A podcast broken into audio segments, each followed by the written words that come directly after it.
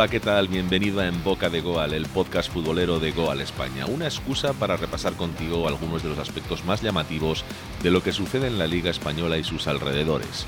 Estamos aquí cada semana para ofrecerte pequeñas píldoras en forma de balón a través de lo que nos cuentan los periodistas que siguen a los equipos de nuestro fútbol. En este octavo partido se van a pasar por en boca de Goal el periodista Frank Guillén, que nos va a dar su opinión acerca de si la liga la tiene o no casi el Real Madrid en el bolsillo, nuestro compañero Paco Rico, que nos va a arrojar un poco más de luz sobre el gran momento que vive el Betis en liga, y Adrián Soldevila, al que vamos a pedir que nos cuente cómo vive el aficionado culé la cada vez mayor lejanía del Barça con los puestos de acceso a la Champions League. Comienza en boca de Goal.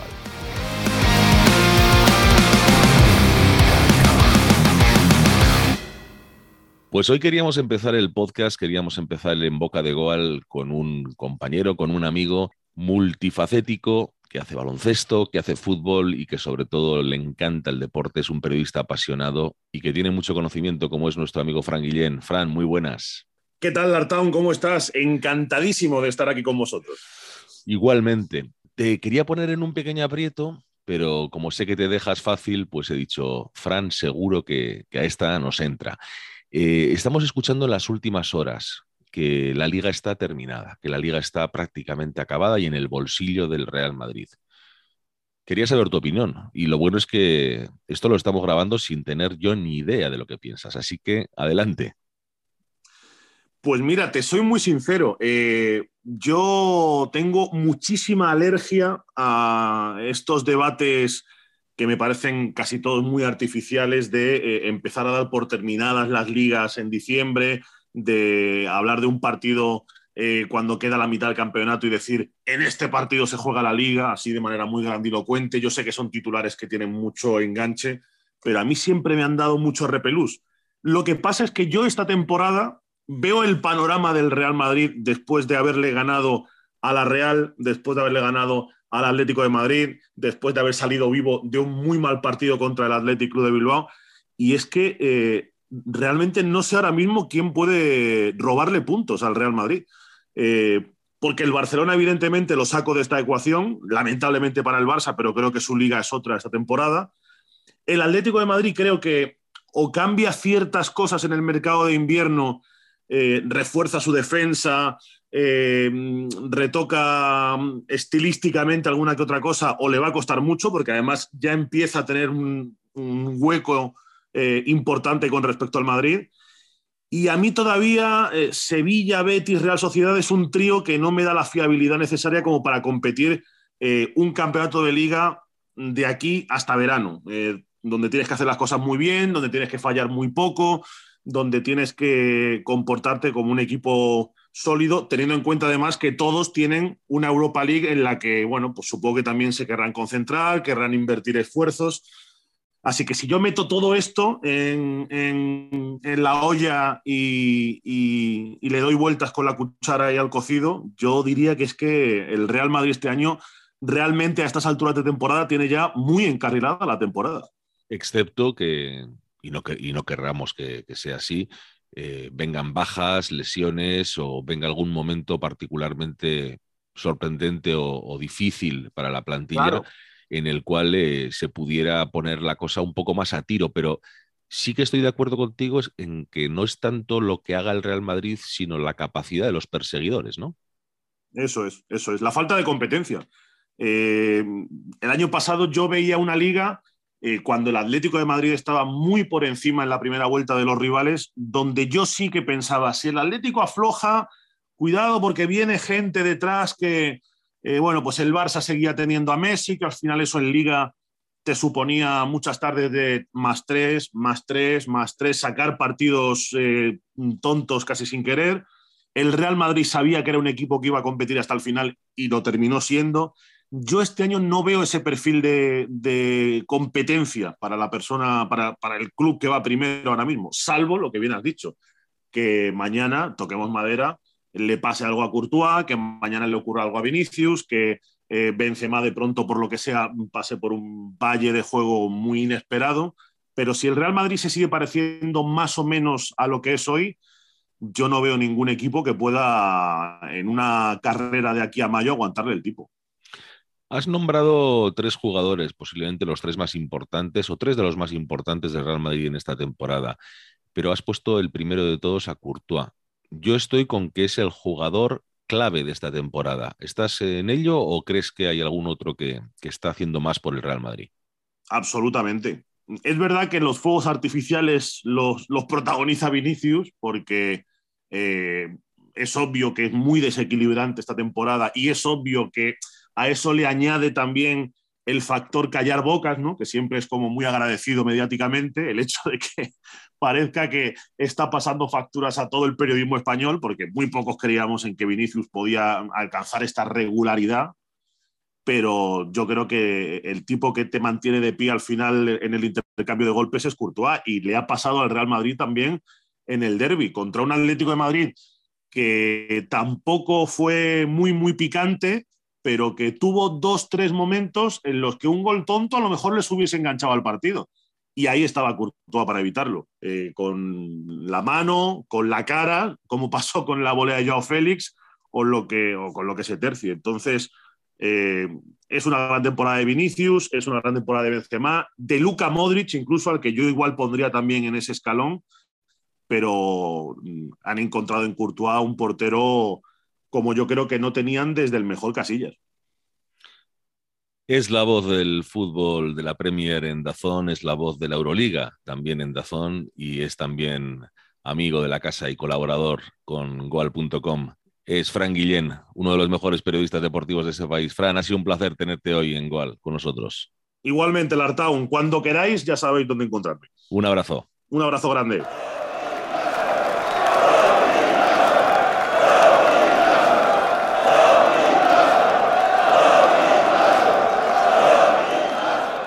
Nos tenemos que ir a Sevilla con Paco Rico, nuestro compañero en la ciudad hispalense, porque el Sevilla está muy bien, pero el Betis es la sorpresa de la capital andaluza de este año. Sorpresa, digo, porque está en unos números, está en un momento de forma que hacía mucho tiempo que no se le veía al equipo verde y blanco. Paco, muy buenas. Muy buenas, Lartán. La verdad que sí, que se ha declarado el estado de, felicidad en el, en el Betis y yo diría que incluso entre las dos aficiones, porque si se mira la clasificación, aunque en Madrid solo se, mira la distancia del Madrid con el Atlético de Madrid y con el, y con el Barcelona, pero realmente si hay dos equipos que le están sosteniendo algo la pelea a este Real Madrid son, son el Sevilla y el Betis. Sin duda alguna. Y además eh, eso hace que me imagino que los piques en las aficiones sean todavía más importantes porque ahora sí hay realmente algún juego entre ellos, ¿no? Sí, claro, aquí se ha hablado mucho de, la liga particular, pero, pero claro, cuando, cuando había liga particular era por quedar el sexto, el séptimo, el octavo, el noveno, así que por ejemplo en, en 2005 eh, se, se, pelearon los dos por entrar en Champions, pero hacía bastante tiempo que la liga particular no era por, por, por algo tan alto, ¿no? por estar tan en las alturas. Y, y la verdad que sí, que, que, aquí que siempre hay piques, además yo creo que un pique sano, un pique familiar, ahora que viene, que viene la Navidad pues multiplicado y encima con, con, los dos equipos ahora también compitiendo en Europa League, con la final que se juega en el Sánchez Pizjuán, es la final de Copa incluso que también se juega en la Cartuja, o sea que, que es todo muy especial y yo creo que, que muy divertido. Desde luego que sí. Tú que sigues eh, con especial atención a los equipos sevillanos, ¿qué está pasando en el Betis para que, no voy a decir de la noche a la mañana, porque yo creo que Pellegrini ya lo estaba construyendo, pero que de repente haya eclosionado, que de repente tengamos a un, a un delantero como Juanmi, eh, bueno, pues casi a la altura goleadora de, de Benzema, eh, que tengamos a un equipo que, bueno, pues cambia casi sistemáticamente de portero y no pasa nada, que William Carballo no, no, juega o juega menos, que Borja Iglesias, que era el panda dominante, eh, pues también tenga un papel secundario, que Bartra ahora sí, pero hasta ahora o hasta hace poco tampoco tuviera su sitio y a pesar de todo esté ahí arriba del todo con el Madrid y con el Sevilla. A ver, yo creo que, es precisamente por eso, que, está encadenando y está sabiendo exprimir muy bien las rachas y, el jugo que tiene la plantilla. Eh, a muchos nos parecía una plantilla corta, eh, la que iba a tener Pellegrini, sobre todo para afrontar tres competiciones, pero es que lejos de eso, eh, ha sabido utilizar muy bien casi a todos los recursos que tenía a disposición. Por ejemplo, Borja ahora está jugando menos, pero en el tramo de la liga de septiembre-octubre sí que aportó gol. Eh, Bartra empezó no jugando y con problemas físicos y ahora mismo está recuperando un nivel, yo te diría que de sus primeros meses en el Betis, desde entonces no había jugado tan bien.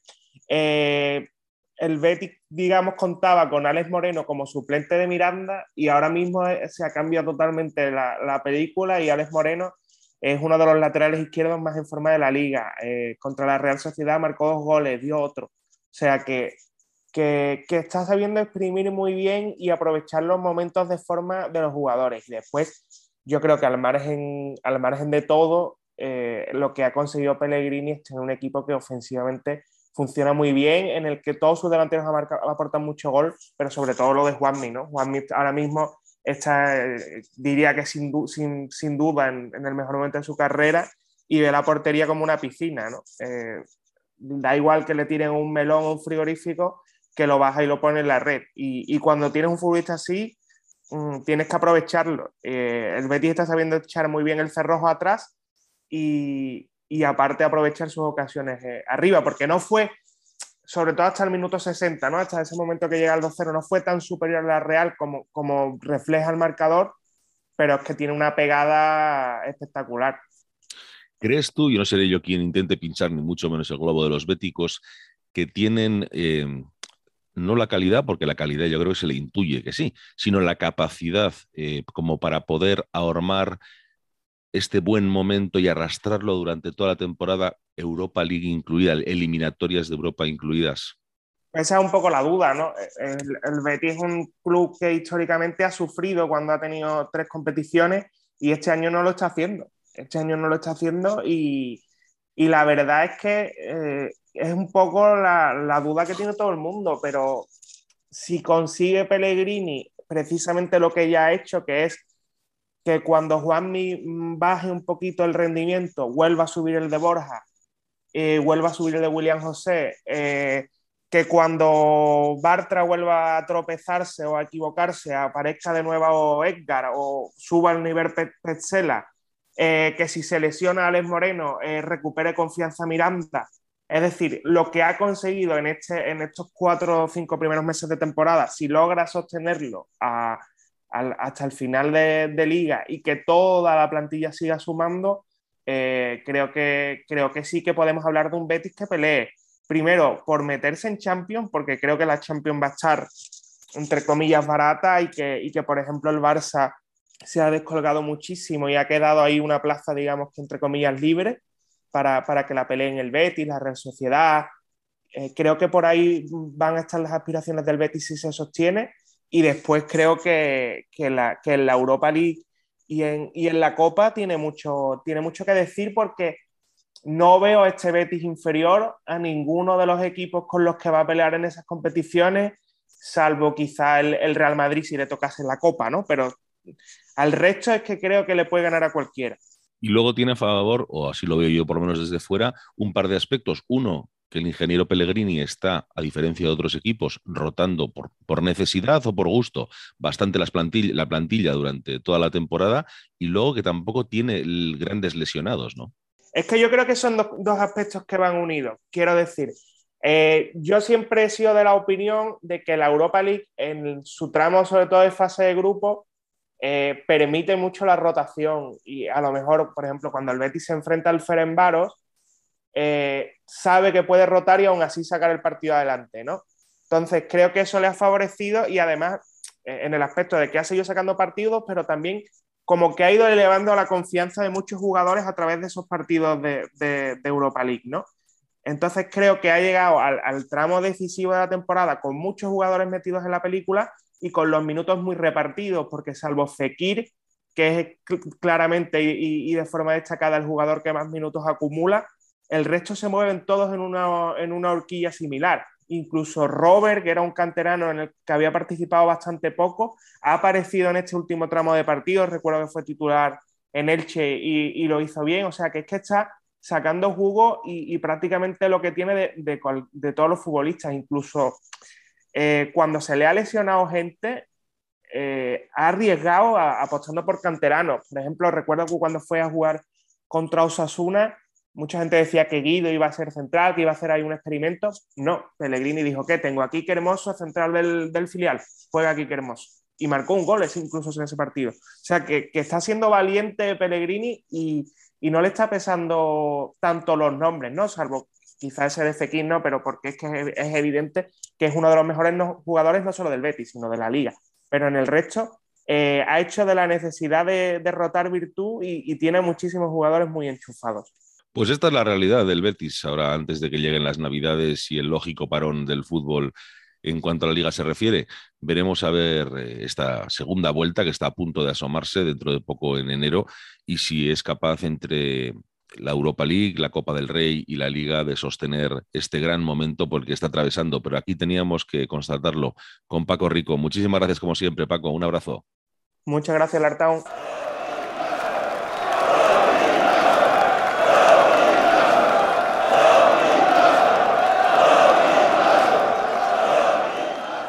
Hoy también quería que fuéramos a Barcelona para hablar con Adrià Soldevila, que es el corresponsal de Gol España en Barcelona, para el Fútbol Club Barcelona, para que nos cuente cómo está el aficionado culé respecto a la distancia que le separa, separa perdón, a su club con respecto a los puestos de Champions League. Ahora mismo, el Barcelona se encontraría a cinco puntos de, del Atlético Madrid en el cuarto puesto, el Atlético Madrid, y a nueve puntos del tercero, que es el Betis. Adrián, muy buenas. Buenas, ¿qué tal, Lardón? Mm, da la sensación de que mientras Xavi y su plantilla van cogiendo el punto a esta nueva etapa futbolística del Barça, pues eh, poco a poco la zona noble europea se va quedando en la clasificación poco a poco un poco más lejos. No sé cómo lo vive esto el aficionado culé, que yo creo que es parte importante implicada en todo este proceso. Bueno, es verdad que, no hay la misma esperanza que, otras temporadas. El año pasado el Barcelona, si no me equivoco, remontó 12 puntos al Atlético de Madrid en las últimas jornadas de liga, eh, sobre todo durante los meses de febrero y marzo. Eh, cuando se, veía venir que el Barça no, estaría en la lucha por la liga, al final sí que estuvo, pero es que este año eh, hay bastante menos esperanza. No está, no está Messi, que es el, que era el principal líder, el principal ejecutor de, lo que pasaba en las áreas en el Barcelona.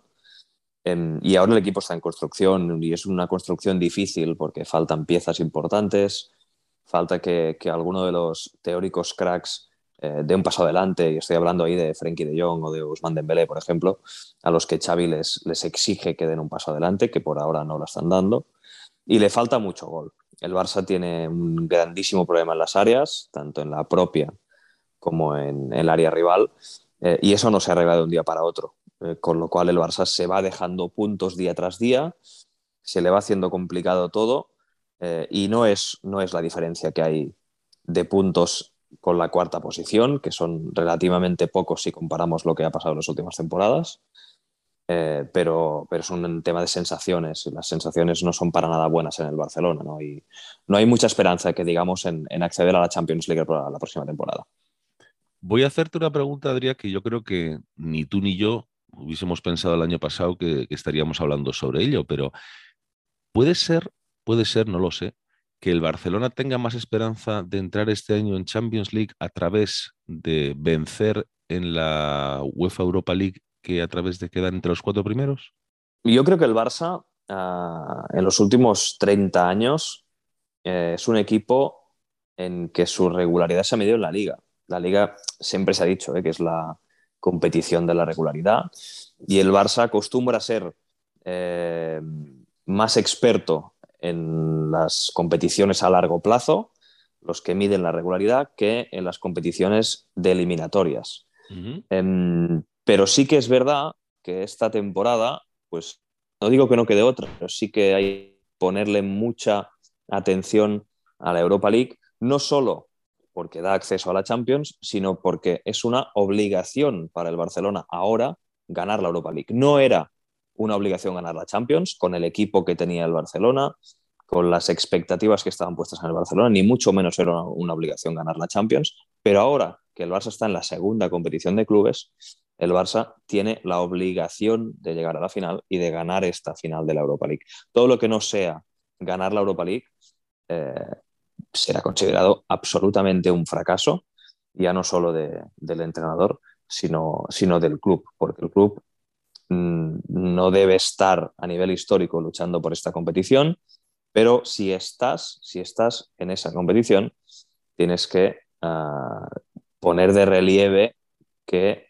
el escudo y los colores del Barça em, están por encima de cualquier otro club que esté disputando esta competición. Con lo cual, em, no sé si es, si es más una mala pasada que se le juega ahora al Barça estar en el Europa League, porque tiene la obligación de ganarla.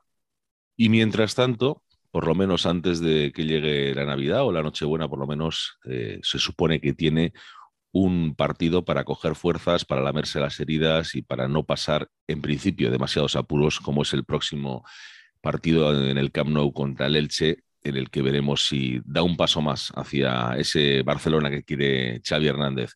Adrián Soldevila, como siempre, muchas gracias. Un placer. Un abrazo, Lartón. Aquí termina el partido de En Boca de Goal de hoy. Te remitimos a la próxima convocatoria para que juntos disputemos el noveno partido de este podcast. Mientras tanto, nos puedes leer en goal.com. ¡Feliz semana!